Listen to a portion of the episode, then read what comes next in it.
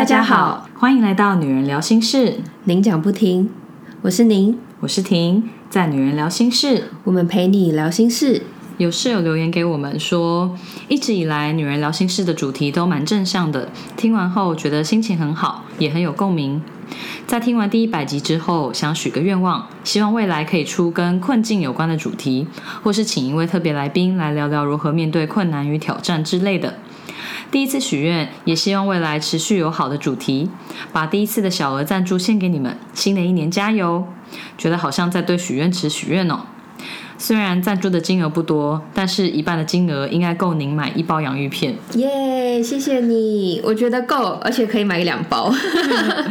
对啊，我看到这个室友的留言，就有跟小宁说，我觉得困境这个主题确实也是蛮值得聊的，因为每个人的人生都会有要面对困境的时候。不过这个主题也是需要好好的。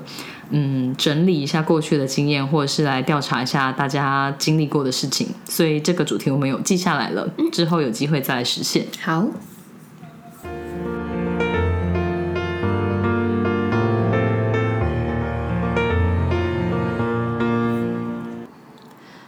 要来聊的这本书是《复利效应》。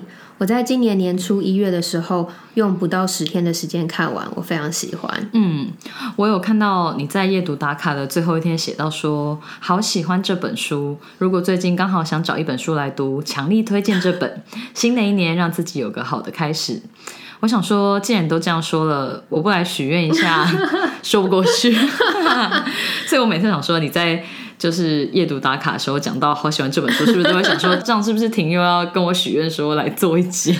我真的会这样想，所以那时候我要写这一句话的时候，其实我有点犹豫一下下，但是我真的又觉得大家不都喜欢新的一年有新的开始嘛，就是可以看，所以我就想说，嗯，好啦，那没关系就写吧，然后。果然，我就收到你说要不要来做这本书。他说：“嗯，好。”所以你写这你写这句话的时候，大部分都会有你的觉悟。对对对，我已经想好了。对，我想说，除了之前那本《给予的力量》，它比较还是有点是偏故事类的那种，就比较没有那么适合真的做一集，因为它太轻松了，都是小故事、小故事串起来，它就比较没有那种比较硬可以 take away 的这种知识或者是之类。它是一个概念嘛，就是给予的概念这样子。对，没错。嗯。对啊，我想说这本书真的很不错，很乐意分享给室友们。然后希望在新的一年我们可以一起越来越好。不过我也是，就是必须要花一点时间来逼迫自己坐在电脑前面写脚本，所以大概也还是拖了一个月了。但我就说写说书的东西就是这样子啊，就要整理那些重点，跟再回去翻看，不管是实体的书或是自己有拍照起来的内容，就都还是需要花时间整理的。所以做说书真的是。蛮累的，但是也是可以让大家有些收获，所以又再度的佩服那些专门做说书的人。真的，而且大家可以这样一个礼拜一本，真的很强哎。对啊，像那个瓦基，就下一本读什么的瓦基，他现在就是全职在做这件事嘛。他就说他一年会看的书一定是超过一百本，那他自己要输出的是一百本。不过他全职做这件事情的时候，当然又不太一样，跟他会有他自己化输入为输出的方法，嗯，但还是很厉害，还是很厉害。对啊，我现在觉得有了，我今年有做到这件事情。就对我自己说过去了。你说做了一本书吗？你你给自己的目标连，你不能这样子你就打勾就没关系。我相信你还是会碰到你觉得适合做的书，应该会。居然就这样子，居然就这样给我打了一个勾，然后就要结束这一回合。因为你不觉得就是哦，可以对自己说过去？有，我今年有整理一本书了，这样子。对对对，OK，很棒。我刚刚看到你就说，嗯，就是新的一年有个好的开始，嗯。就是很像当初老王对《原子习惯》这本书的心得啊，他就说很适合在年初的时候读，你会觉得人生很有希望，跟很多事情真的你只要有规划或有努力就有机会达到的那种感觉。对啊，嗯，真的就是不知道为什么，就是有一种很正面。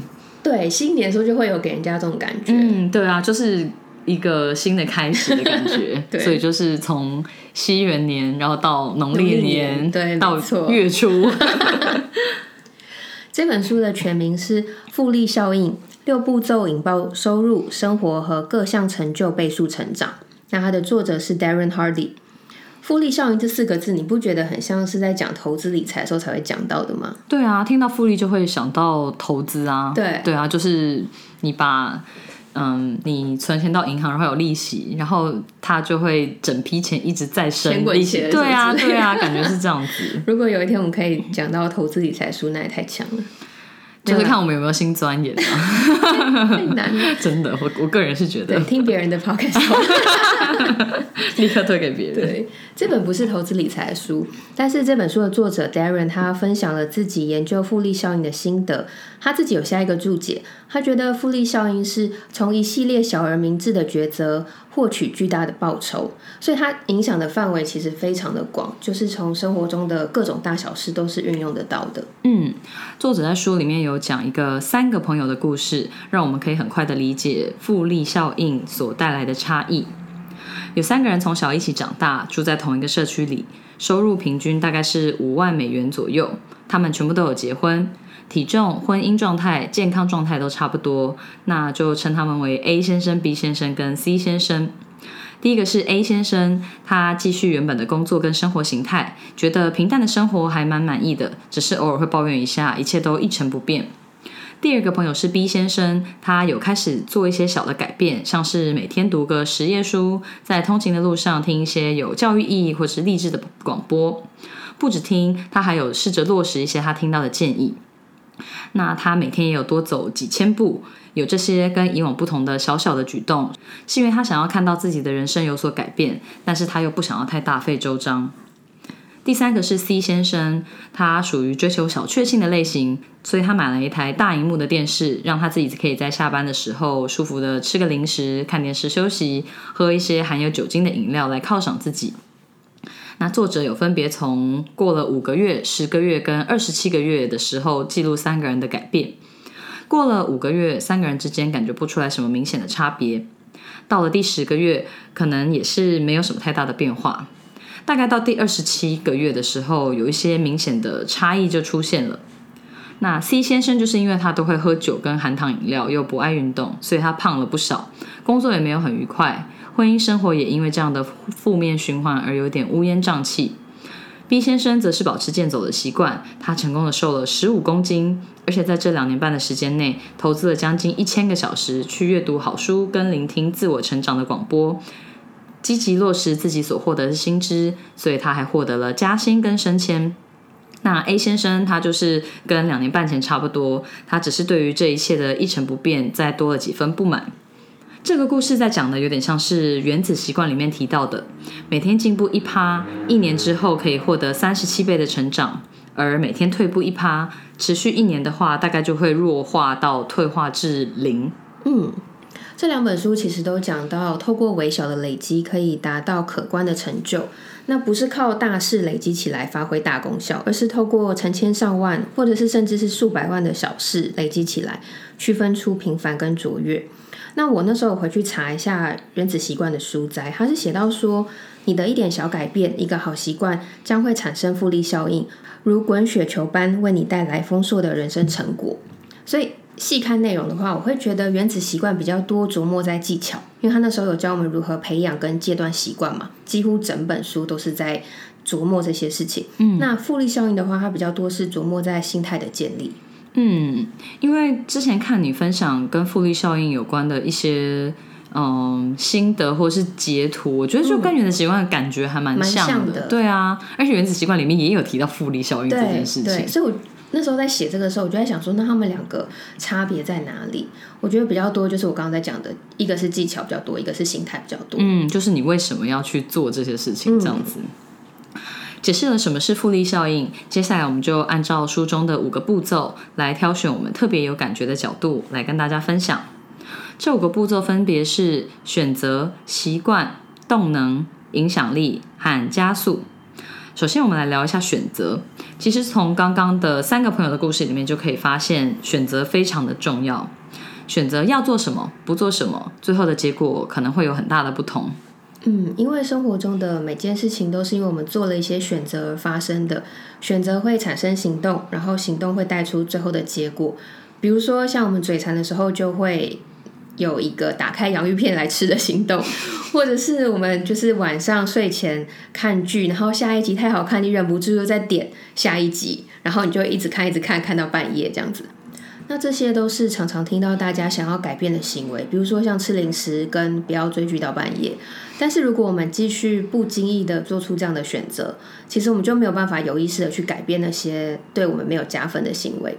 而且不管我们在意或不在意，我们所做出的每一个选择都会对我们的人生产生复利效应。嗯，你举的这些例子好贴切哦，很真实吧？这是进化之前的你吗？而且像这两个例子，其实也是我们在。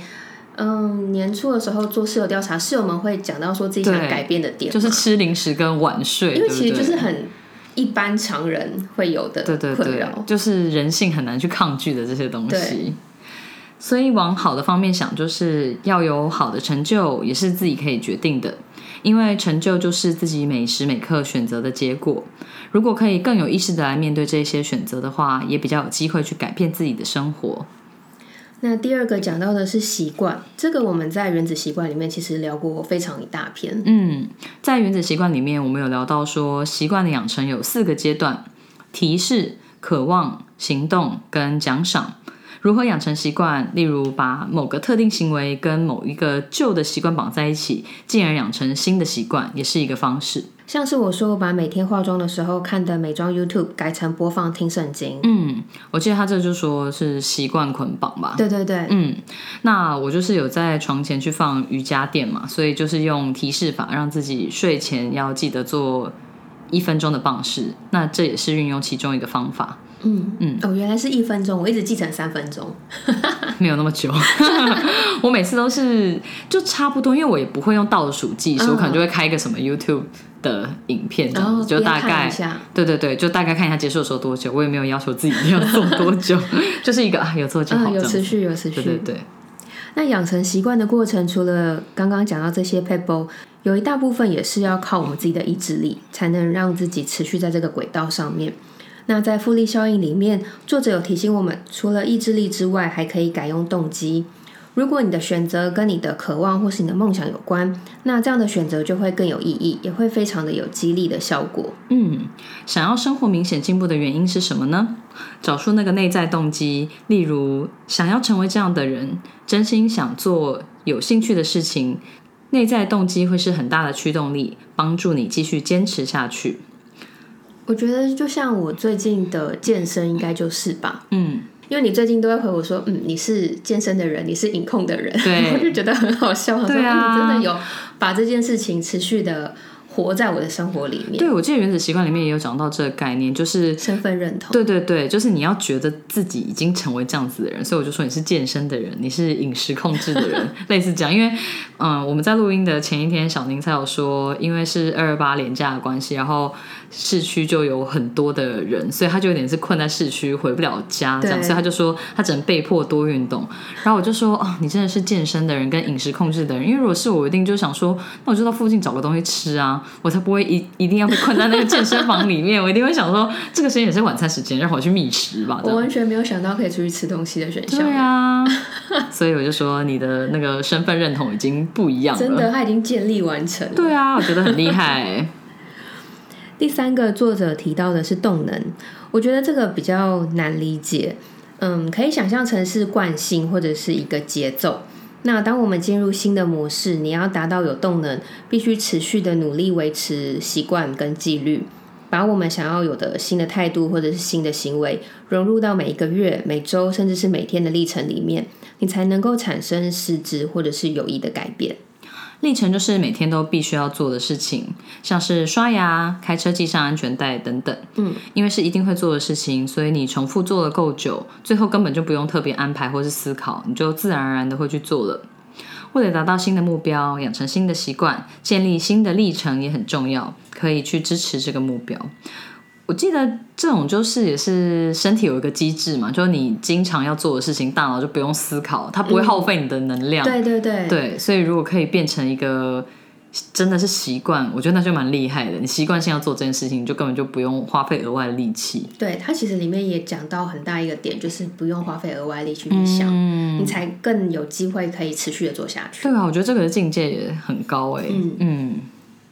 那第四个是聊影响力，其实我觉得这是我特别有感觉的。嗯哼，作者他认为有三种影响力是我们需要留意的，因为几乎每一个人都会受到这些影响。分别是你喂养头脑的东西，你输入的东西，还有你往来相处的人，你交往的对象，还有你身处的环境。如果希望身体有好的运作表现，我们都知道说，那你就要好好的摄取优质的营养嘛，你就要避开那些垃圾食物，都是每一个人都知道的。可是其实大脑也是一样，就是如果你想要大脑它是有一个高效能的表现，那也要留意说，你平常都喂了什么东西给自己的大脑？嗯，你是让他看了优质的新闻报道，呃，让他听那些帮助自我成长的书籍。还是你让他看那些狗血连续剧，或者是有耸动新三色标题的文章，就是在这个大家都仰赖手机、网络还有社群媒体的时代，其实要特别留意那些输入大脑的内容，因为这些都会默默的影响我们的价值观跟情绪。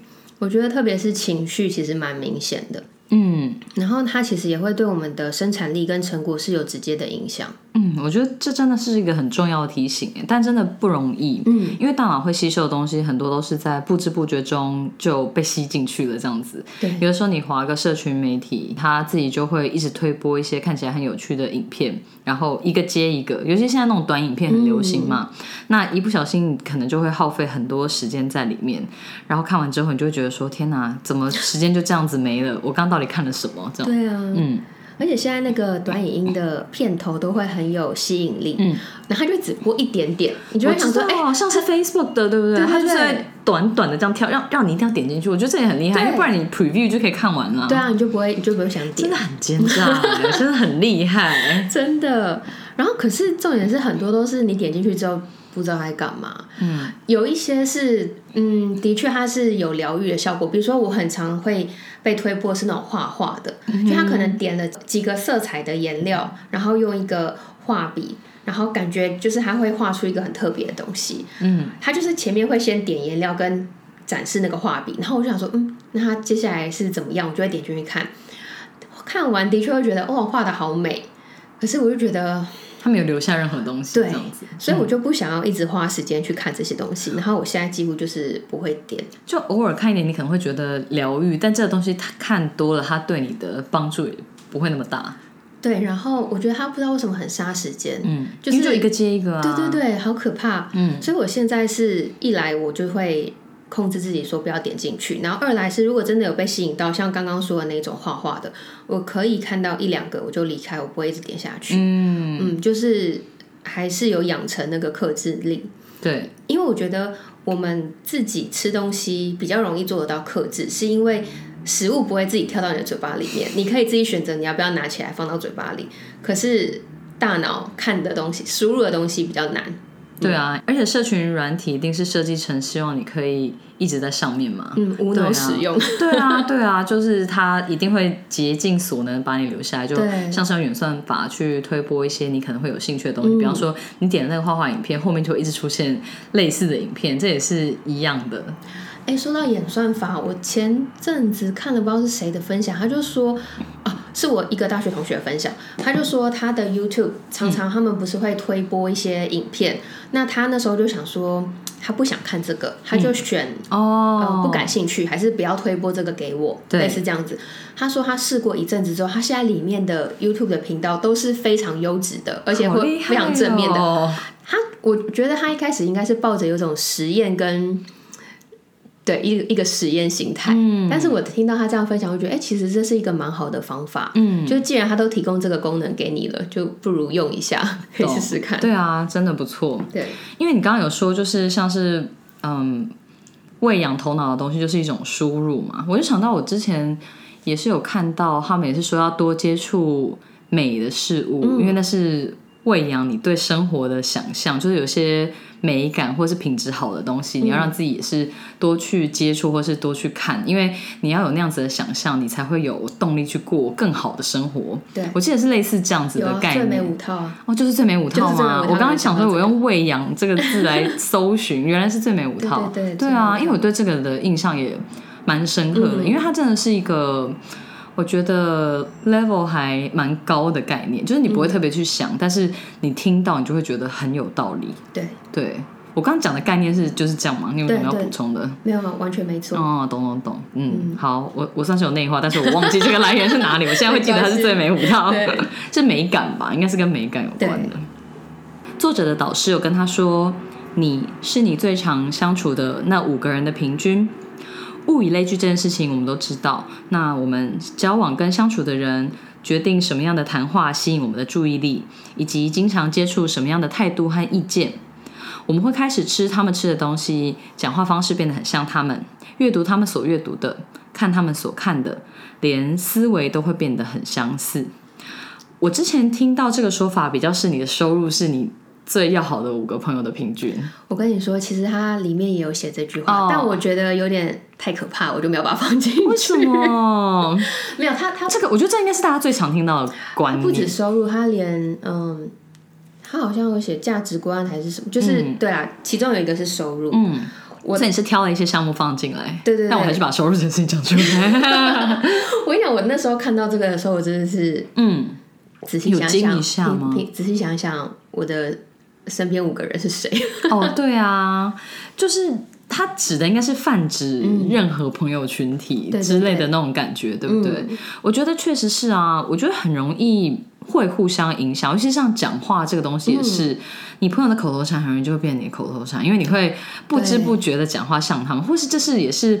人的一个社交或是演化的一个过程，就是嗯你想要让对方喜欢你，你会模仿，或是你会像他，嗯这也是一样，或是像是两个人讲话的时候，一个人托腮，另外一个人就是也会很容易会托腮，这是一个小技能，但是也有可能是你没有自觉的，就是模仿这个东西会让大家有对彼此有好感，就觉得说我们很相像。哦，真的哦，对你下次可以观察一下，就是有的时候你动作或什么之类跟对方很像，或者是很像近射那样子，这个好像也是一个嗯人的社交的技能，或是你可能会不自觉的会这样子。我没有发现就是行为这件事情，嗯嗯下次可以来注意一对，下。这个也有可能会互相影响。嗯，像阅读他们所阅读的，这我也很有感觉啊。像你推荐书，我们可能就会去看，是一样的道理，这样子。嗯，对啊，或是你看，尤其是像社群媒体现在很发达嘛，所以你看朋友在哪里，什么 IG 打卡之类的，你就会想说，哎，这个地方感觉，或者这个展览，或者这个剧感觉不错，或是哦这间餐厅感觉不错，或是你们是一起相处的同事，那也有很很有可能会一起吃饭，所以那个影响真的是很大的，或是生活琐事都是随时可以分享这样子。对嗯，可是人跟人之间的影响，它不是突然发生的，它是长时间慢慢转变来的。就是像你刚刚说的，朋友跟朋友会越来越像，对，它不是突然之间我就变得跟你很像。他举了一个例子，是很像是你坐在游泳圈的中间，然后飘在海上。很多时候我们都是觉得我们就是在原地漂浮玩而已，可是等你头一抬，你就发现，哎、原来我离岸边这么远，原来那个海流已经把我带走了。嗯，他的那个朋友的影响力是影响到你很难察觉的。然后，如果是好的朋友在一起，我觉得是大家可以一起成长，就是互相影响，变成更好的人。我觉得这样很棒。可是，如果身边的朋友是那种很常有负面思考，或者是很容易嘴巴讲出很消极的话，那你的身边都是这样的人，你自己要过上很乐观积极的生活，其实就比较没那么容易。嗯，也是温水煮青蛙的概念，就是你一开始可能没感觉，但是当你发现的时候，你已经熟透了，大概是这种感觉。我觉得其实他讲到像是朋友的负面思考这个东西，也是因为你的能量真的会被拖垮的感觉。你如果是跟乐观正面的人相处，你就会觉得说，哦，生活好像很很有动力，或者是很常都会看到事情好的一面，你就会也是比较正向乐观这样子。因为我记得之前听美乐蒂的广播间，他们就有在讲说什么样朋友的特质，你是绝对不会跟他交往或者是相处。我记得他们就有讲到说，就是负面的人会是他们首先要断舍离的人。我觉得真的是这样子，就是有一些朋友可能本来就是比较负面，那你也会知道他来找你的时候，他都会是想要。抱怨，或者是要抒发一些情绪，或是跟你讲他生活上面碰到什么样的问题，但是其实你自己也会感觉，就虽然说你可以帮朋友缓解一下这些情绪，或是跟他讨论一下这些事情可以怎么做，但这种聚会完，你自己能量肯定会变很低。对啊，对所以我觉得，如果说找你的人每次都是要抱怨事情，或者是跟你讲他生活中碰到什么困境，我们虽然说会想要拉朋友一把，可是如果都是这样，你还是要注意自己的那个能量水平，跟这个朋友除了。嗯，需要找你抒发情绪之外，他能不能给你带来一些正面的东西或是影响？不然的话，我觉得这就是很单方面的被慢慢的吸干的感觉。对，嗯，我衍生出另外一个题外话，嗯刚好这个廉假我有跟呃，就是几几个比较少会平常一起聚的朋友聚在一起，嗯，然后其中有个女生，她就是最近应该说这一两年来身体不太好，嗯然后嗯、呃因为上次她有跟我聊到说她要去做一些检查，所以。我们这次连家见面的时候，我就有关心一下她做那个检查还好吗？因为我之前有做过，就是那个磁振造影 MRI，嗯所以我们就聊了一下，然后他其实就有分享到说，呃，一些他的他他去做检查前的那些心情，然后我就顺势跟他聊一下我当初做检查时候我的心情是怎么样，然后我就因为我觉得他有点，我知道他一直身体都不太好，所以他可能在这个情绪里面困很久，所以我就讲了一些比较我当时情绪的东西，我就说。嗯，我当时情绪很差的时候，其实我也不会想跟人家讲，因为我不想成为那个丢垃圾给别人的人。我就是我朋友都会跟我说啊，没关系啊，你你觉得难过或是你负面，你你就讲出来，我们可以听。我说，可是其实如果是我自己，我根本不会讲，因为你就会，我就会开始去设想说啊，如果我讲这些话给他，那他就要吸这些脏水。可是这件事情是没有办法解决的，因为我的身体还是没有好嘛，嗯所以就变两个人心情都差。然后我后面就会连带除了我心情差，我还会带愧疚感，因为我就觉得我丢了一些对方没办法处理的情绪给他。然后那女生又说，对她也是这样想，所以我们俩在这件事情上就取得共鸣。然后那时候旁边有其他的朋友，他们就说不会啊，我们真的就是很乐意听你们讲这些，就是很心里的话，或者是你们不要闷着啊什么。我们两个就笑笑跟他们说，我们真的不会讲，因为你你真的会觉得你讲出去的东西没有帮助。主要是没的解决，对不对？对如果有的解决的话，还可以一起讨论一下之类的。如果是平常碰到的问题或者什么的，你们这种还是会跟朋友分享。对啊，当然还是会讲。可是像这种真的是讲了没有帮助，然后大家都会低气压，你就会想说，嗯，没关系，我就自己承受。就是听了也只能说，哦，真的哦，那也没有什么好的医生或是可以缓解的建议可以给的话，那就会大家一起很 low 这样子。对，那其实我们那天就大概聊一下，然后后来就讲到别的话题了。可是我回去之后，我自己想想，我就突然觉得说，嗯，就是你自己在身边的当下，你有时候会有一点点愤世嫉俗，就会觉得说，嗯，为什么会这样？然后你找不到解法的时候，你就觉得，呃，反正什么事都不要管，就就就烂掉就好了。可是，在他跟我讲这些东西，然后当我可以跟他说，哦，我可以理解你的感受，因为怎么样怎么样，然后我们俩取得共鸣的时候，我会觉得我之前走过那些路没有白走，对啊，就是我可以给对方这些回应。对这个朋友就也不孤单了，这样，因为你完全是可以懂他，因为这跟一般人讲可能会没办法理解。对因为像我们身为朋友，我们就会觉得说，就是朋友当然应该互相分担情绪啊，所以你若有就是觉得难过或什么的，我们其实真的会想要听你们讲，但是听你讲完之后，就也可以想象那种感觉，就是因为真的讲了也没有帮助，嗯，就算你情绪有出口，你会觉得说啊，我好像让他也很。很就是 low，情绪很情 low，很低对啊，这真的，这真的是，我觉得这真的好像是要自己有经历过才会有这种感觉。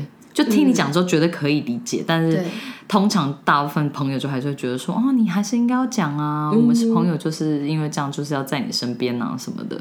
对，但我、对啊，我就是在那个当下觉得，哎，好像我可以理解为什么那个女生也跟我讲出一样的话。对啊，真的，而且这是我最近聊跟身体有关第二个人，因为前一个也是，他就是跟我小小带到身体的状况，然后我就说，我就说，那你身边的人怎么说？他们就会关心说，啊，那你，嗯、就是接下来有一个留职停薪休养身体的假期，你要做什么？我听到这个，我就想说，啊，就休息一下我。就说 他们，我就说，嗯，他们可能不知道，就是你光是看医生，你一天就只能耗在一个地方。呃，对，并不是说你可以再去弄什么 side project。对对对，他就说对，然后我们又因此就是开始聊这个，我说天哪，我真的是前辈，可能可以在这件事情上面给予一点点支持的力量，就是至少让他们觉得，哦，有一个人是他了解这个状况的。对啊，因为那个无力感一定很深。我记得我们是在节目很早期的时候，就是有聊到这件事情，然后你之前有说，你其实没有特别跟很多人讲这件事情，就可能有些人知道你身体的状况就会知道，对对啊。但是我那时候就也是觉得这也是很珍贵的经验分享，因为对啊，身体不舒服那种无力感真的是很强烈，所以我觉得有经历过类似这样状况的人，他们也会很。想要听听看其他人是怎么样走过这一段的，这样子，对啊，所以真的是很辛苦。但真的是像你讲，就有共鸣，就可以理解彼此的感受，这样子，嗯，比较比较会容易连接了。嗯，那你那时候情绪或是那种无力感的出口是什么？写我我其实没有出口，我就放着让它烂。哦，因为我朋友一直跟我说，我记得有一个朋友，他就一直跟我说，他会打给我，然后或者他会传讯息给我关心我。嗯，我偶尔真的是受不了，时候会跟他讲，我可能内心真的比较黑暗的想法。嗯嗯。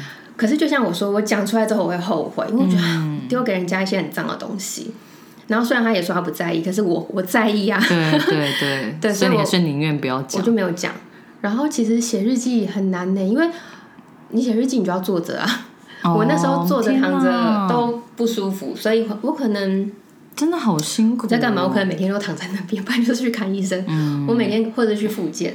对，就是其实你光是一天一个行程就可以耗掉你的整个人的精力。对，我觉得像他们刚刚说，那你留职停薪时候要干嘛？他们一定也没有恶意，因为你就会觉得说，哦，有一个假期，那你休养身体之外，你一定也有一些时间，那你可以去做一些其他的东西，但。其实你那时候只会 focus 在你要把你的身体尽量修复好而已。对啊，嗯，所以嗯，你会建议如果朋友有身体很不适的状况，其他人可以怎么做？就一样也是 offer 说有事情可以聊，但是对方如果没有要讲，就也不用一直追问他。我觉得可能每个人不一样吧，但我自己的话是这样，因为我会觉得，嗯，可能像我自己就比较喜欢安静，嗯，对，所以。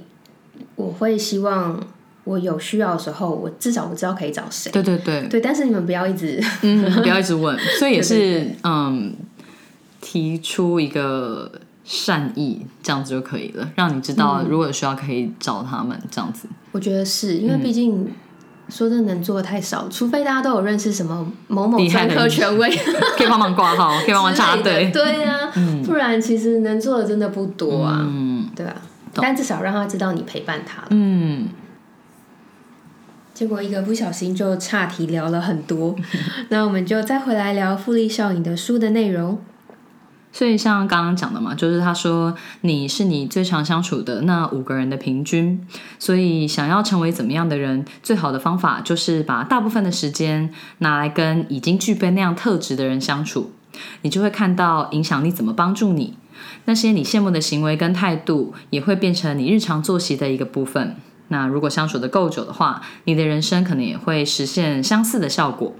就像我们之前聊过的断舍离，适时盘点一下朋友圈也是很有必要的。嗯，这个概念也很像是原子习惯里面有讲到的，就是嗯，你如果想要有这样子的习惯，你可以去加入这样子的朋友群体。对，比方说，对对对对对，就比方说，嗯，单车的那种团体，因为你就很容易互相影响，就会相揪啊，所以那就会变成你的人格特质、跟你的习惯、跟你的兴趣。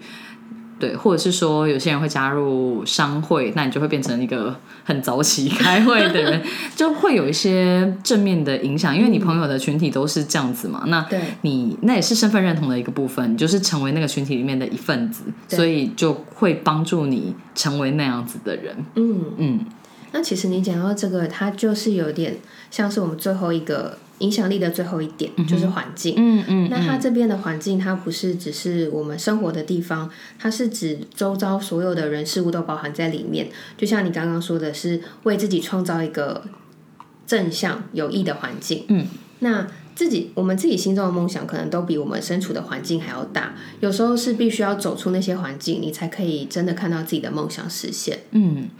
就像是盆栽里面种树苗，那如果不换盆的话，它树苗的成长就会受限，只能长成一棵适合盆栽的大小。但如果移动到一个空间够大的土地去栽种的话，它就有机会长成一棵非常壮硕的树。这就是环境的重要性。那对人来讲也是一样的。你为自己树立什么样的标准，你的生活就会是那样子的水准。嗯，最后作者提到的是加速。当我们的纪律、历程、节奏，还有呃努力的恒心遇到撞墙期的时候，就可以试试看勇敢的冲破那道墙。因为你遇到的困难，别人也会有，所以不要指望事情变得容易，要期许自己可以变得更好。那超越别人对你的期望，要做的比足够还要多。嗯，可以想一下自己在生活中有哪一些领域是可以多做一点事情来超越期望、加速成果的。可以在哪些地方追求一声“哇”的赞赏？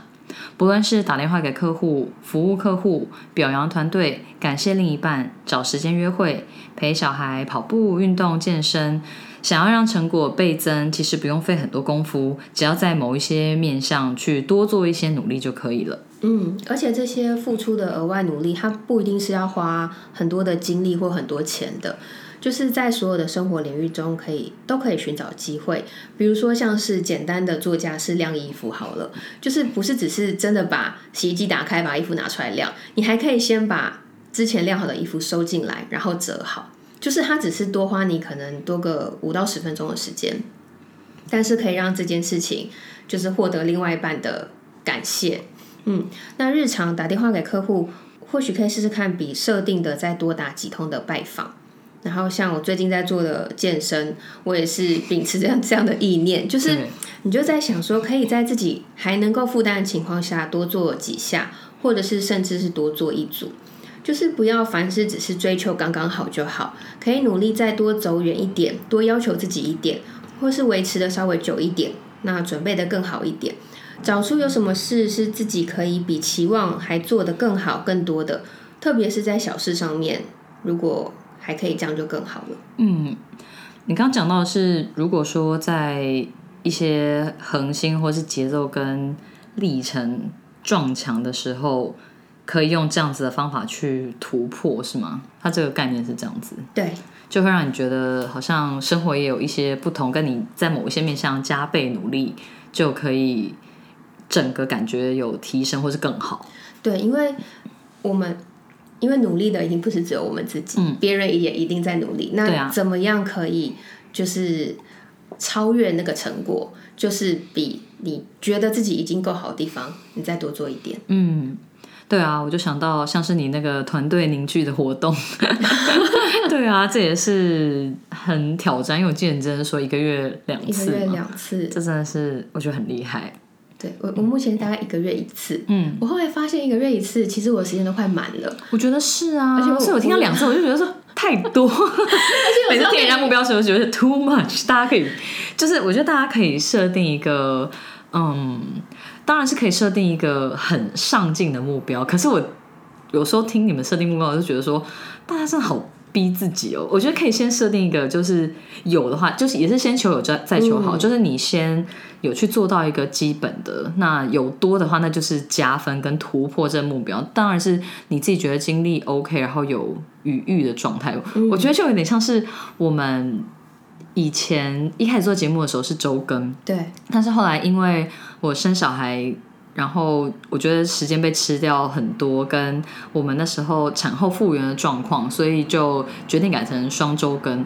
可是后来就觉得双周更真的是让自己比较有余裕。就我们现在如果真的要周更的话，我们时间就会变得很紧迫，没有不能做，但是你生活的余裕又更少了。对，或者是说，嗯，小孩可能就更要请托爸妈或者是先生照顾，嗯，或者是说在你生活跟工作都很忙碌的情况之下，我们要再多挤时间。录音有些东西就是没有不行，但是有多一点余裕，你还是会觉得比较从容一点，也比较有时间休息。我觉得大概是这种感觉。就像你说，团队凝聚一个月一次，你已经觉得很满了，那就真的不要逼自己弄到两次。对，但是我后来发现，嗯，有啦，我我三月份就有比较，我三月份就没有办，我三月份就拉到二月底，等于二月办两次，那两次小的，因为三月突然公司有一些公司自己。排程的大的活动插进来。我我们那时候看了一下，我想说真的不行，这个月，而且我们三月要出国嘛，对，我说哇，真的没有时间。对，真的，所以还是要量力而为。对。最后，我想要分享，作者他有一次在参加活动当中，他被问到一个问题，主讲者说：“你觉得你维持一段人际关系，你有几趴的共同责任？”那与会的人有人说五十一趴比四十九趴，就比就是回答那个人五十一趴，他觉得哎，我比对方多付出一趴，应该就是展现我的宽宏大度了吧？那有人说就是八比二这样子，那那个作者他自己心里想的是五十五十，因为就公平嘛。结果主讲者说，他认为答案是百分之百。他的原因是，当你愿意承担维持关系的百分之百完全责任的时候，这段关系它才能够真正的维持。否则，你就只是靠运气经营这段关系，还是有可能会失败。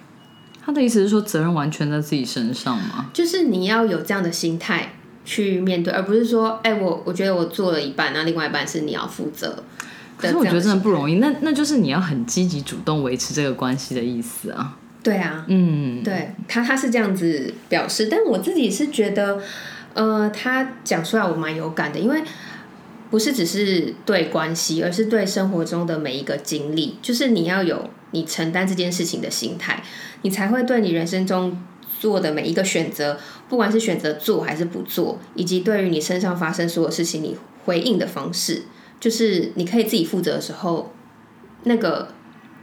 那个回应的力量才会比较大，因为我为什么会特别对这个有感，是因为很多人，我觉得啦，我身边至少有些人，可能他们就会有一种，这不是我可以决定的啊，这都是他们怎么样怎么样啊，你就会从他们的语气里面会觉得有一点受害者心态，嗯，可是我就觉得没有啊，你可以决定，你可以决定你不要这样，你可以决定你你。不要别人这样对你，或是你不要这样的关系。可是你容许了这件事情，对，那这就是你自己的责任了。有一些其实真的是这样子，没错，就是嗯，感觉好像没有办法脱离这个关系，或是没有办法不被情了。但是其实有的时候你是有选择的，只是你选择不离开。我觉得每个 case 不太一样，但是确实会有这种，嗯，就有一些状况是可能你。敢怒不敢言，或是你会去抱怨这个状况，但其实你也没有要做出改变。对，嗯，所以我觉得，当那个选择权是你意识到它是回到你自己身上的时候，我觉得你可以做的选择就更多。嗯嗯，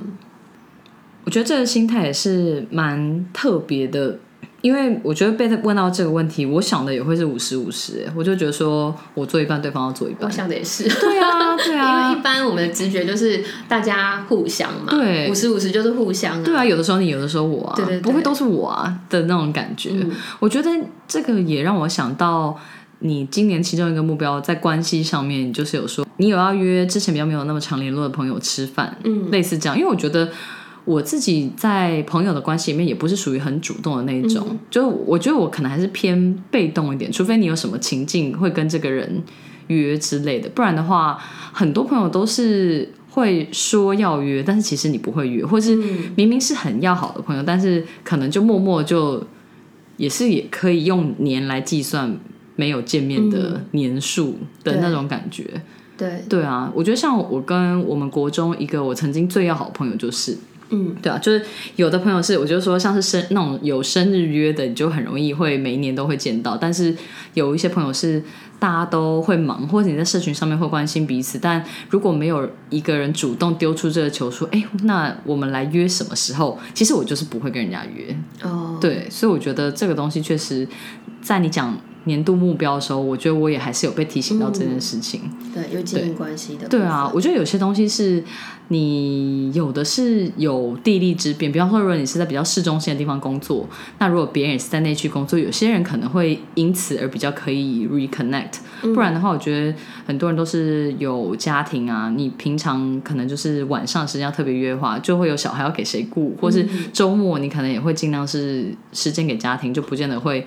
特别约出来，除非是都有小孩的家庭，然后要彼此相约，这种反而因为你身份地位的转换而比较有可能会因为这样子而连接上。不然的话，我觉得这个东西真的是你要刻意的去做，哎，这真的是关系是，要刻意。对，所以就是像他讲的，你要愿意去承担维持关系百分之百的责任，这个关系才能维持。所以我觉得这确实是有它的道理。其实像你刚刚讲到，就是互相互相这件事情，我想到一个最近发生的事，就是因为我二月生日嘛，嗯嗯嗯，然后嗯，因为之前你们都会说我对朋友很好，对啊对啊，可是你知道那天发生一件事，就是我们临时有一个约，因为我们二月是约不到一个时间可以大家一起庆生，那。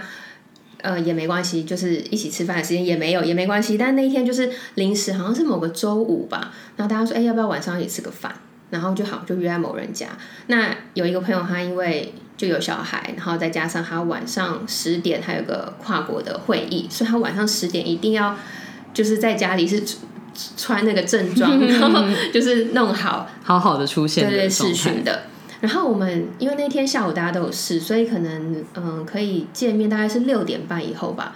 就他在下午的时候，他就突然说他要赶过来，他等小朋友就是午睡睡醒之后还要赶过来。然后我们就想说，哈，你疯了吗？因为你你这样过来，你可能嗯时间很片段，蛮晚的。他说没关系没关系，他可以他可以就赶过来，然后吃个饭，然后再回去。然后我们那时候还想说他干嘛这么冲？而且那一天那天是连假，是不是？二月是很多连假。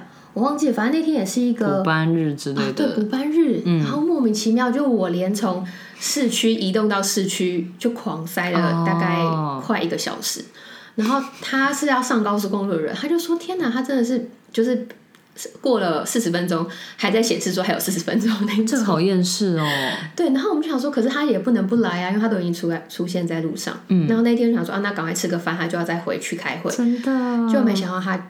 我们吃完饭之后，他们就拿出蛋糕来。他是特别为了这件事情冲过来的，有心有心，对，就帮我跟另外一个朋友一起庆生。然后我就觉得，我刚想到这件事情，我觉得其实我们那个时候想的不是我做五十趴，你做五十趴，而是我们两个都同样付出了一百趴，对，他才会变成互相互相。嗯，真的耶。我觉得你用这段话当结尾。很好，因为是蛮有感触的，也因为不会特别想到真心，但听作者这样讲就觉得好有道理哦。对，嗯，希望这次的书籍分享能够让大家有所收获。小宁说，他觉得《复利效应》这本书更精简跟更好阅读，所以如果《原子习惯》跟《复利效应》这两本书你都没有看过，但是你有兴趣的话，可以从《复利效应》先开始，让复利效应成为我们的助力。希望未来的我们都能够获得现在无法想象的成就。如果你喜欢我们的声音、节目内容或我们分享的心事，欢迎订阅这个 Podcast。如果你是用 Apple Podcast 收听，请给我们五颗星的评价，给我们鼓励哦。有任何话想对我们说，都可以写 email 给我们，或者是在 Facebook、IG 搜寻“女人聊心事”，您讲不停，就可以找到我们喽。我们经常会在 IG 开征求听众们意见和经验分享的调查系列，有兴趣参与调查的室友们，记得追踪我们的 IG，我们会把相关的链接放在 Podcast 的资讯栏中。女人聊心事，陪你聊心事，我们下次见，拜拜。